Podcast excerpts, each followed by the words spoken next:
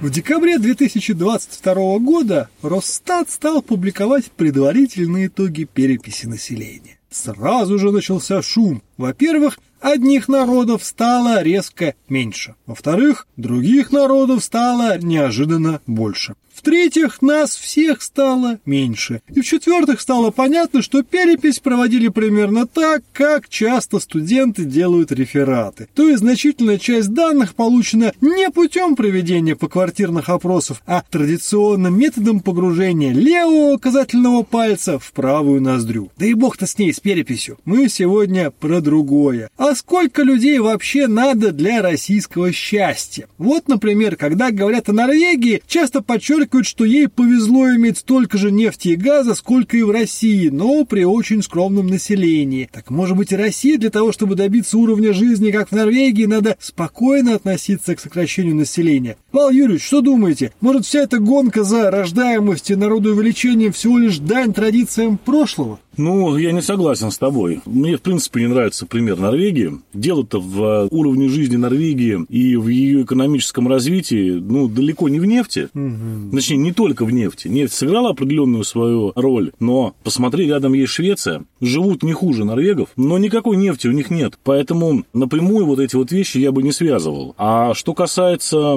населения Россиюшки, я считаю, наоборот, чем больше, тем лучше. А зачем? Слушай, так а когда много народу веселее. Да, ну у нас и так не скучно, ладно, хорошо, согласен, да, согласен. Я бы заметить, и так что... не скучно, но ты знаешь, мне кажется почему-то, что наша земля вполне себе сможет еще нормально прокормить, обуть, одеть, занять работой, ну, миллиончиков сто как минимум людей, и почему же нет, пусть э, у людей будут большие счастливые семьи с большим количеством детей, жить есть где, территория огромная. Нет, понимаешь, пока это такие рассуждения, что было. Ну, ну рабочие руки, опять же, не завозить мигрантов, а вот местные Так трудятся. подожди, мы пока не можем сами, смотри, из китайских шильдиков и китайских кузовов один москвич нормально собрать. А ты говоришь, еще ну, больше. Пока не можем, да. Первый блин. Количество рабочих рук, количество собираемых москвичей не увеличится. Понимаешь, какая ситуация? Здесь мы с тобой попадаем в небольшую такую вот ловушку, которую да. ты иезуитски расставил передо мной слушателями, но из которой я сейчас виртуозно выйду. Ты сравниваешь какие вещи? Количество населения в стране – это некая такая история, которая в процессе происходит, да, то есть нельзя за один день, за 10 дней, за 10 лет даже там кратно увеличить население страны. Нельзя. Или даже на большой какой-то процент, да, угу. на большое количество людей. А ту вещь, которую ты говоришь вот по ситуации с экономикой нашей страны, которая сейчас действительно переживает, это очень важно понять не только экономический, но и экзистенциальный кризис. Угу. Это вещь, которую ты говоришь, она в моменте вот такая. То есть а, мы видим, что у нас под воздействием нового витка санкций вскрылись некоторые проблемы в экономике. В том числе, да, проблема с довольно-таки не прямоугольным наклеиванием шильдиков китайских с русскими буквами на китайские москвичи. Ты совершенно тут прав, не поспоришь. Но эта проблема, как мы знаем, она может быть довольно успешно решена. Потому что если мы вспомним, да, там не так давно в рамках публикации всех тех же самых отчетов, вот в 2022 году выяснилось, что у нас там в России производится куча автомобилей, из них самый локализованный, как-то не парадоксально, Рено Логан. То есть для него практически все делалось, хотя это типа французская, в больших кавычках, марка, но вот все делалось для него внутри нашего, так сказать, богоспасаемого Отечества. Я уверен, да, что этот процесс, он расширялся бы, углублялся бы, и так или иначе, не случись в 22 год, наша автомобильная промышленность, ну, возможно, пошла бы по другому пути, развивалась бы немножко по-иному. Но, смотри, в чем вообще прикол любой промышленности, изюм, в том, что она очень подвержена внешним изменениям. То есть, ежели в 23 году, как мы с тобой тоже шутили в одном из предыдущих выпусков, этот год станет, например, абсолютно а, диаметрально противоположен 22 то и про автомобильную промышленность можно будет то же самое сказать, да, что наоборот откроются двери, вернутся старые марки, придут еще какие-то еще дополнительно новые, вернутся, так сказать, владельцы бывших наших заводов, газет, пароходов, и начнут потихонечку, полигонечку опять вкладываться. Вкладываться,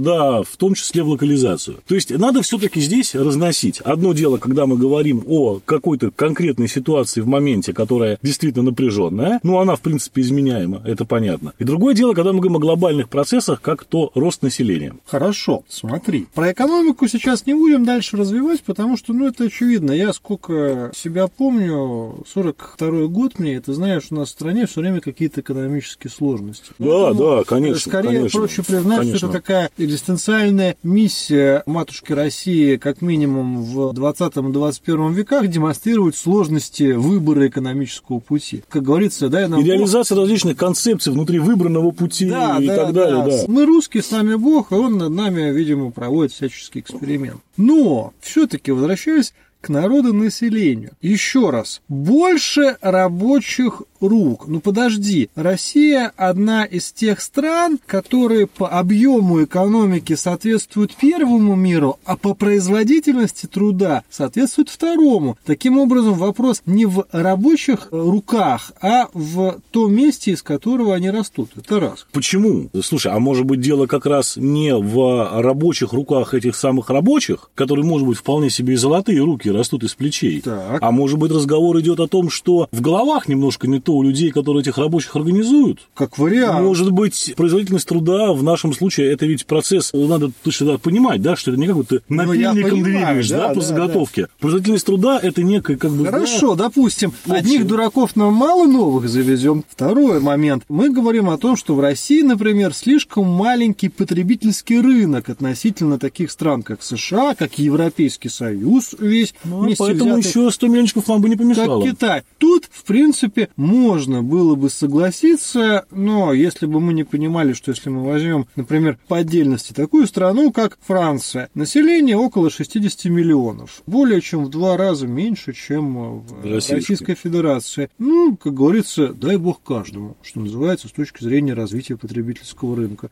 Могут, могут, нормально, в общем-то, нормально. Если мы возьмем такую страну, как Канада, которая во многом похожа на Российскую Федерацию с точки зрения климатических условий, с точки зрения запасов нефти, газа, всяких других полезных ископаемых, с точки зрения территории, и посмотрим, сколько народу живет там, то увидим, что там живет там порядка 35, по-моему, миллионов человек по последней переписи, то есть более чем в 4 раза меньше, чем Российская Федерация.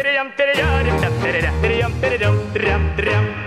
И слушай, я хочу тебя сразу поправить. Давай. На самом деле мы сейчас с тобой уходим в ту область сравнительной политологии, вообще страноведения, да, которая попахивает таким, знаешь, вот откровенным шутовством, что нам Ну, в так Тульской области две Бельгии, это мы да, давно это, знаем, сказать, да. что нам так скоморохом может и неплохо, но с другой стороны здесь, понимаешь, такое вот мошенничество небольшое. Видишь ли, в чем дело? Это очень такой вот вульгарный анализ и сравнение, ну вот от слова простой, да, так сказать. Смотри, Франция живет в совершенно других климатических условиях, Франция живет в совершенно других политических условиях, и Франция живет в совершенно других экономических условиях. Так всегда было. Канада. Возьмешь карту Канады, внимательно посмотришь, как там распределено население, ты понимаешь, что основная масса людей в Канаде живет на, условно говоря, узкой линии канадско-американской границы, где самые нормальные условия для жизни, и по большому счету крупных городов на севере у них нету. И эта территория практически никак не используется. Ну, у нас по-другому. У нас на севере много крупных городов. Мурманск, Архангельск, да. Зачем-то. Подожди. Так исторически сложилось во многом. Тот же Архангельск, да, он не просто так появился. Поэтому мне кажется, что мы должны с тобой немножко по-другому идти. Давай попытаемся сравнивать плюсы и минусы внутри страны от того, что много у нас населения или мало, Давай. а не пытаться сравнить нас с Францией, с Канадой, с Китаем или еще с чем-нибудь. Я почему-то считаю, что вот как раз по которой мы уже пробежались по тем самым пунктам, количество в большую сторону – это плюсы, когда больше народу. Это правильно, это потребительский рынок больше, это больше сфера услуг. В принципе, чем больше народу, каждый из них что-то делает, да, какое-то количество придумывает каких-то историй, какой-то контент, идеи в промышленности, в производстве, в бизнесе. То есть просто идей станет больше банально на Я а, тысячу штук населения. рассуждения, простите, зажавшегося даже не петербуржца, а москвича, которому, подавая людей, Так меня еще, конечно, тут не припечатывали на этом подкасте, господа. сидит, и ему нужны толпы людей, производящих, простите, контент, как будто вам одного нашего скоморожьего радио мало. Ну, друг мой, ты знаешь, я что могу тебе сказать? Ты можешь, конечно, смеяться сколько угодно. Ты знаешь, что я никогда не отрицал индустриальную экономику,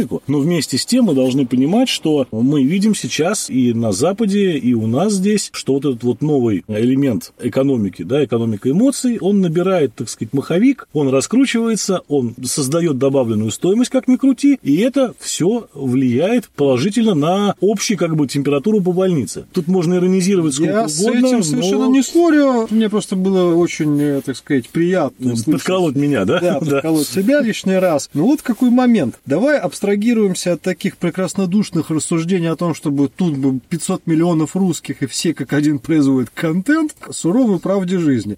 Если мы посмотрим сейчас цены на недвигу и поймем, что основной массе российского населения купить недвижимость невозможно даже в ипотеку. Это признают и банкиры, и государство, и, в общем-то, сами россияне. И представим себе, что население начинает активно расти, а активный рост населения означает, естественно, повышение спроса на эту самую недвижимость, то есть продает дополнительный импульс к ценам на недвижимость. И цены на недвижимость растут еще больше. И все большему количеству эта недвижимость не по деньгам. И еще большему количеству она не по деньгам, потому что и людей еще больше. Понимаешь, о чем я? Повторюсь, да, мы опять, мне кажется, смешиваем историю, которая идет в процессе, и ту, Но мы же живем здесь и сейчас. Смотри, второй момент. В России Нет, смотри, допустим, у тебя, у тебя сегодня рождается ребенок, да. недвижимость ему понадобится самостоятельная. Через 20 лет, дай бог. Павел Юрьевич, я как человек, который детьми обладает, да, это я опять вас так. подколол, хотел бы заметить, что недвижимость нужна примерно тогда, когда ребенок рождается, потому что жить, например, в однушке с пятью детьми сложно. Совершенно верно. Но ты понимаешь, какая история интересная, что а, люди, которые сейчас у нас заводят детей, они, в общем и в целом проблему с недвижимостью решили так или иначе. Это очень, скажем так, дерзкое утверждение. А, я, я, я не, так, секундочку, я не скажу тебе, что они а, решили проблему, и у них теперь комфортное жилье, что им достаточно ага. квадратных метров, да, но крыша над головой есть. Так. Мы понимаем, что а, люди вряд ли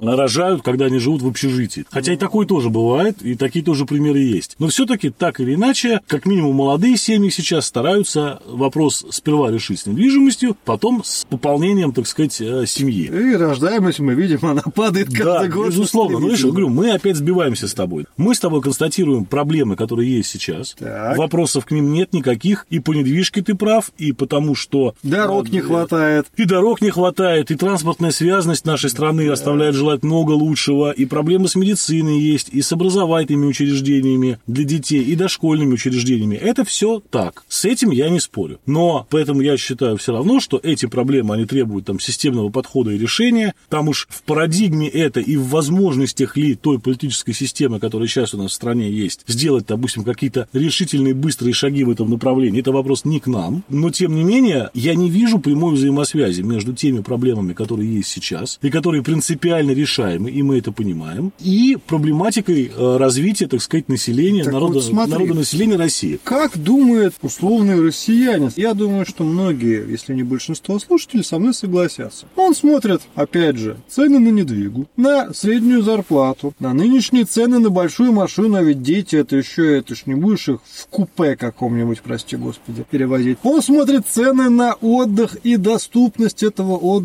вообще. Он смотрит количество предлагаемых нормальных вакансий в Москве, в Санкт-Петербурге, а потом в своем родном, прости господи, городе. Он смотрит на различные геополитические обстоятельства и приходит к совершенно справедливому выводу, что с детьми нынче надо погодить. И, в общем-то, мы это наблюдаем в нашей статистике. За Население последние несколько лет рождаемость обвалилась огромными темпами. Население снижается, потому что люди голосуют наследственностью. Не в генетическом смысле этого слова, а в количественном. То есть они просто предпочитают меньше плодиться. я не могу их осуждать, потому что когда, условно говоря, ты оперируешь какой-нибудь цифрой в 40-50 тысяч рублей, и у тебя выбор либо на себя любимого эту всю сумму потратить, и ну хоть как-то со скрипом на дошике, но тем не менее протянуть, либо на эти 40-50 тысяч рублей еще супруга в декрете получает там вместе с пособиями и всеми остальными еще плюс бешеные там 1018. И у вас, например, двое детей, на которые еще детских пособий там всяких еще целых тысяч пять, а вам надо одеться, обуться, детей этих на отдых отвезти, да еще жить всем не вместе с тестем, с тещей. И ты думаешь, да ну нафиг, жил я один и замечательно, дети эти, все пустое. Ты прямо сейчас вот перескажешь мою историю, да, историю моей жизни. Но, друг мой, я согласен с тобой. Повторюсь в очередной раз, что эти все проблемы, это проблемы, они сиюминутные, скажем так. Проблема роста населения страны – это проблема более глобальная. Когда мы говорим о росте населения страны, мы должны понимать, что это все произойдет, а говорить об этом можно реально там через 20-30 лет. Не просто когда там наше поколение там отстреляется полностью в плане, да, там рождения детей, а когда люди много младше нас родят и воспитают уже своих детей.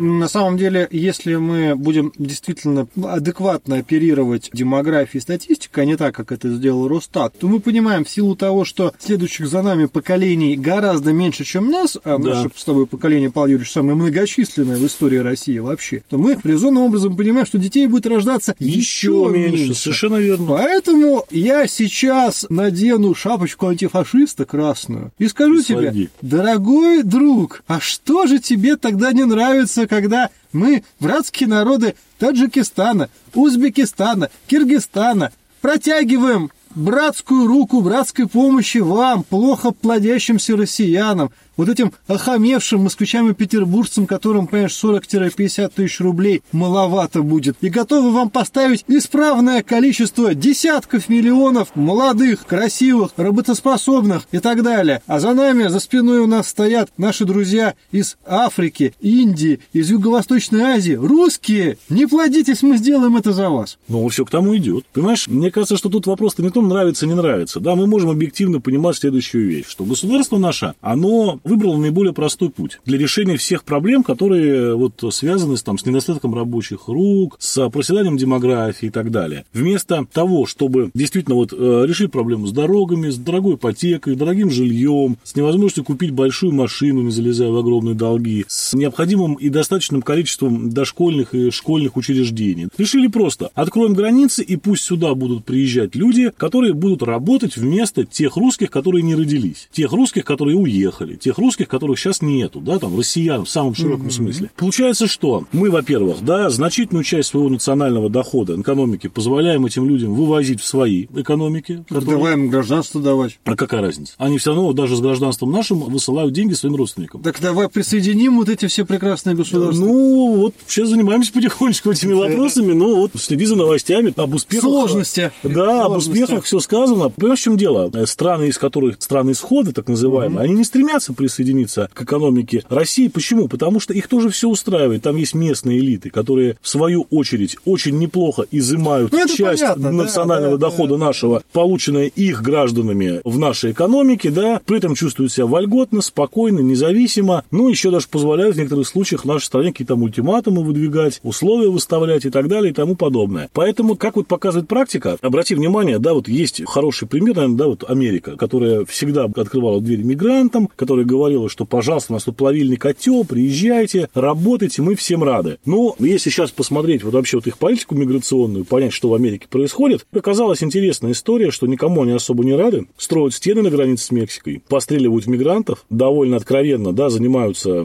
такой вот оградительной политикой, потому что понимают, что не всегда хорошо, когда у тебя люди приезжие, не всегда хорошо, когда у тебя огромное количество, какие-то массы рабочих приезжают низкоквалифицированных из других культур, другого ценностного уровня абсолютно. И тут надо еще сказать, да, немаловажную вещь, что э, несмотря на всю там традиционность ислама для России, все-таки у нас миграционные потоки в нашу страну идут в основном исламские, а автохтонное у нас население в основном все-таки христиане. Тут Это, даже скорее да, дело есть... в том, что разные трактования того же ислама, потому что те исламские народы, которые давным-давно живут у нас, да. в России, у нас с ними никаких проблем на самом деле нет. Вот, абсолютно, да, абсолютно с тобой согласен. Просто мы должны понимать, отдавать себе отчет. Как бы можно, конечно, открыть границы, можно, конечно, привести сюда людей, мигрантов, а можно, так сказать, дать всем гражданство, разрешить тут делать все, что угодно, полную свободу, да, но это не приведет к ожидаемому результату. Почему? Потому что люди, как минимум в первом поколении, они все равно нашу страну не будут воспринимать своей родиной, и это все равно накладывает отпечаток и на поведение, и на отношение к работе, и на пресловутый вывод денежных средств, и на многое-многое-многое другое, на поведение в быту, на поведение, так сказать, в общественных местах, и мы знаем, что вот на данный момент масса мигрантов, которые к нам приезжают в основном там из Средней Азии, если говорить про Москву и Петербург, тоже важно понять, что оттуда едут к нам далеко не самые крутые специалисты. Потому что те люди, которые там умудряются получить хорошее образование и квалификацию, предпочитают более конкурентные рынки труда. Корейские, французские, арабские эмираты. Да, это действительно тоже факт. Об этом как бы в России не принято говорить, но тем не менее, да, надо понимать, что мы не самая такая сладкая булочка для них, и сюда едут люди, у которых не получилось уехать куда-то, где получше. И это тоже немаловажный факт, понимая, кто к нам приезжает. Так может быть тогда просто мы должны прийти к тому выводу, что смотри, например, США, они достигли определенного баланса количества населения и уровня жизни этого самого населения, и теперь не очень хотят этот баланс нарушать. Канада, например, активно привлекает новых граждан, при этом очень жестко отсеивая тех, кто к ней едет. А Российская Федерация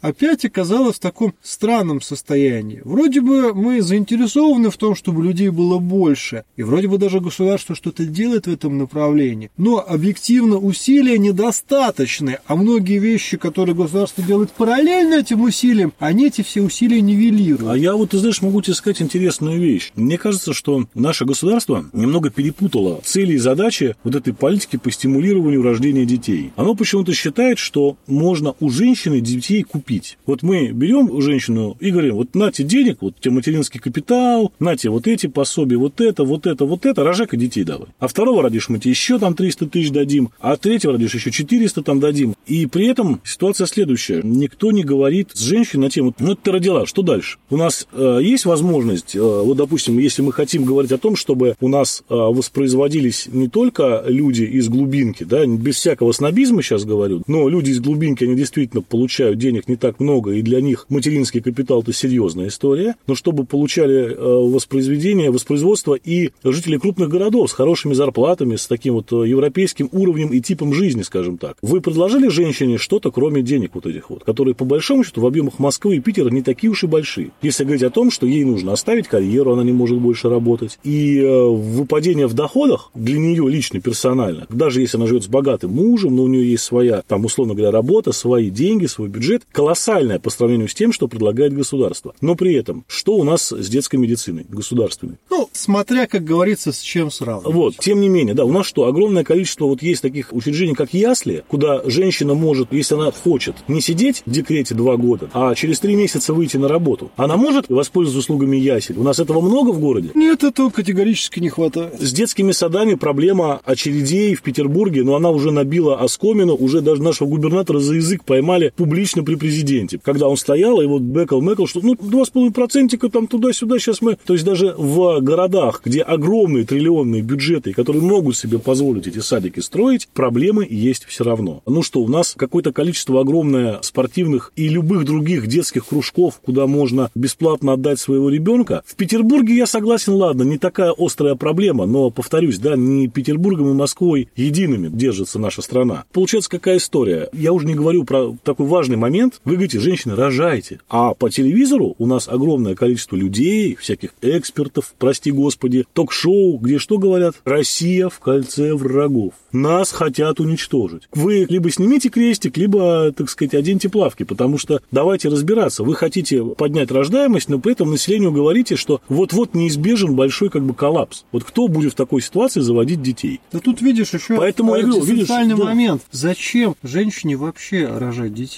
Ну, вот так вот, ну, объективно. Ну, вот живет, я- я- живет, это- это- да, это важный девушка, вопрос, на ей самом 20 деле. с небольшим. У нее, например, хорошая карьера, большая зарплата, успех в личной семейной жизни. И тут к ней приходит товарищ патриот и говорит, нам для того, чтобы занять первые места в рейтинге великих держав, надо, чтобы в вашей семье было три ребенка. Дорогой друг, всего тебе хорошего, да. сообщает ему дама, и, в общем-то, делает это на совершенно и, законных и претензий к ней никаких быть не может, потому что государство пытается решать эту проблему. Э, Заметь, как это много делалось у нас в последние годы, просто заваливая деньгами. Типа, давайте мы дадим денег, и все пойдет самим собой, да? То есть нет, не пойдет. Нужно очень серьезно объяснять, да, ты правильно заметил, нужно объяснять смыслом, вот зачем вам женщины рожать. И делать это не в таких вот историях, как ты опять же правильно заметил, что патриотизм требует от нас, чтобы мы там не вырождались, то да сё. А на самом деле надо создать условия, конечно, да, чтобы женщина, которая рожает ребенка, не оказывалась в таком, знаешь, эмоциональном шоке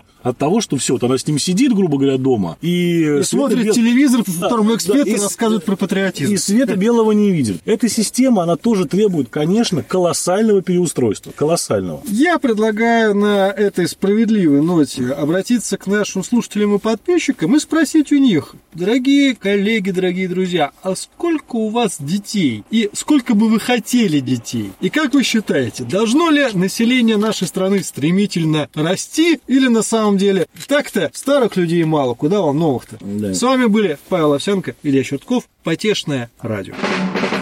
Перейдем, перейдем, там, перейдем, перейдем, перейдем, там, перейдем, перейдем, перейдем, там, перейдем, перейдем, перейдем, трям, трям.